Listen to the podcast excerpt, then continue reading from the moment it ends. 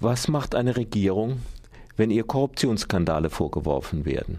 Der türkische Ministerpräsident Tayyip Erdogan hat auf diese Frage seine eigene Antwort gefunden. Erst wurden ca. 1000 Polizisten versetzt, dann mittlerweile über 100 Staatsanwälte.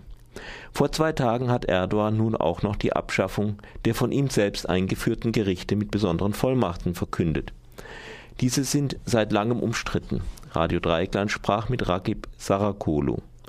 Der türkische Verleger Sarakolu war seit je ein guter Kunde bei türkischen Sondergerichten. Schon in den 70er Jahren musste Sarakolu wegen Zusammenarbeit mit Amnesty International einige Monate ins Gefängnis.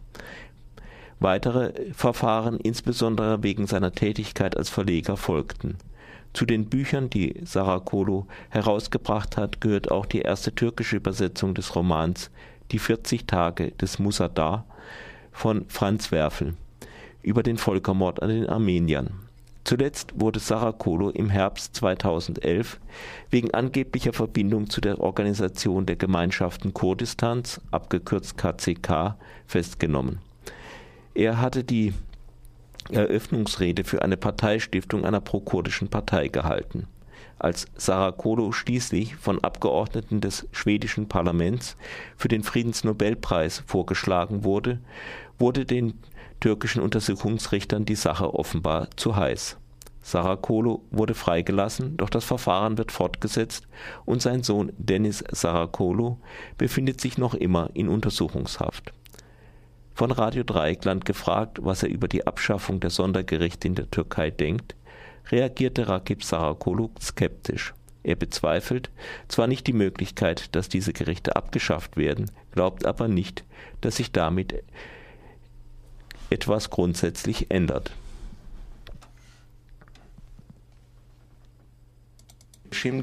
Nun werden die Gerichte mit besonderen Vollmachten aufgehoben. Sie ja, sozusagen. Warum sozusagen?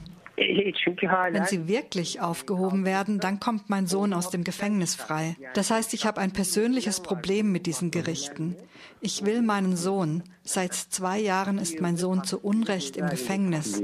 Weswegen ist Ihr Sohn angeklagt? Im KCK-Prozess, weil er als Akademiker Unterricht in Politik, Philosophie und Geschichte erteilt hat. Und wenn diese Gerichte abgeschafft werden, entfallen dann auch die Prozesse? Sie sagen, dass wenn diese Gerichte abgeschafft werden, auch die Verfahren eingestellt werden, die Sie in Händen haben und dass keine neue Verfahren eröffnet werden. Das heißt, die Angeklagten müssen freigelassen werden. Und was ist mit Ihrem eigenen Prozess? Das ist das gleiche Verfahren. Sohn und Vater werden im gleichen Prozess angeklagt. Ich bin nur aufgrund einer internationalen Kampagne aus der Untersuchungshaft entlassen worden. Man kann annehmen, dass es einen speziellen Grund für die Aufhebung dieser Gerichte gibt, nämlich, dass die Gülen-Bewegung an diesen Gerichten gut vertreten ist. Äh, Natürlich. Die Gülen-Bewegung hat diese Gerichte zu ideologischen Gerichten gemacht, zu einer Art Inquisitionsgerichten. Aber das muss man sich nicht als etwas Neues denken. Mein ganzes Leben lang haben Sondergerichte, haben Sonderrichter gegen mich prozessiert. Einige davon waren sogenannte Zivilgerichte, aber es wurden immer spezielle Leute für die Besetzung dieser Gerichte ausgewählt und diese Leute waren Feinde der Linken, Feinde der Kurden, Feinde der Minderheiten, also Richter und Staatsanwälte, die der offiziellen Ideologie verbunden waren, wurden dagegen uns eingesetzt. Ich bin nun 65 Jahre alt und habe das schon als Kind in meiner Familie erlebt. Das meine ich damit, dass diese Gerichte sozusagen abgeschafft werden. Sie werden nicht abgeschafft, wenn es vorher nicht eine Änderung der Mentalität in den Köpfen gibt. Nun schafft sie die AKP-Regierung ab, weil sie für sie selbst gefährlich geworden ist, weil sie selbst zum Opfer geworden ist, schafft sie diese Gerichte ab. Aber sie müsste sie für alle abschaffen. Ondan dolayı kaldırdım diyor ama olmaz. Herkes için kalkması lazım. Also es gab ja diese Phase der Demokratisierung in der Türkei, aber im Grunde hat sich nichts geändert. Warum?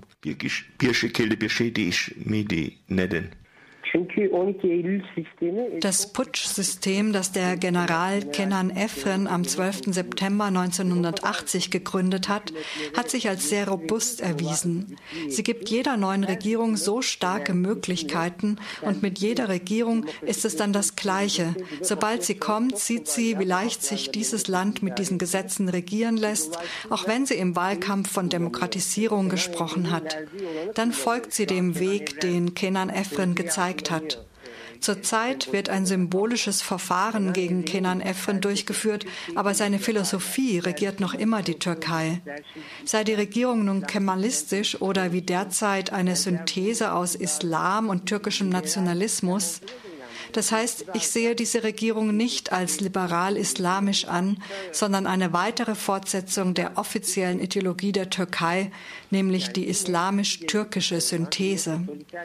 Das heißt, es ist wiederum eine Denkrichtung, die einen starken Staat, einen autoritären Staat, einen Polizeistaat vertritt. Und was denken Sie über die Schritte, die zur Lösung der kurdischen Frage unternommen wurden? Şimdi bu kadar güçlü bir devlet mekanizması varsa wenn es einen derart mächtigen Staatsapparat gibt und der Staat die kurdische Frage lösen will, dann löst er sie. Es gibt keinen stärkeren Staatsapparat. Das heißt, wenn die kurdische Frage nicht gelöst wird, dann liegt es daran, dass der türkische Staat das nicht will. Wenn der türkische Staat das wirklich wollte, dann würde er die kurdische Frage auch lösen. Wenn es Provokationen gibt, die das verhindern, dann ist auch dafür der türkische Staat verantwortlich.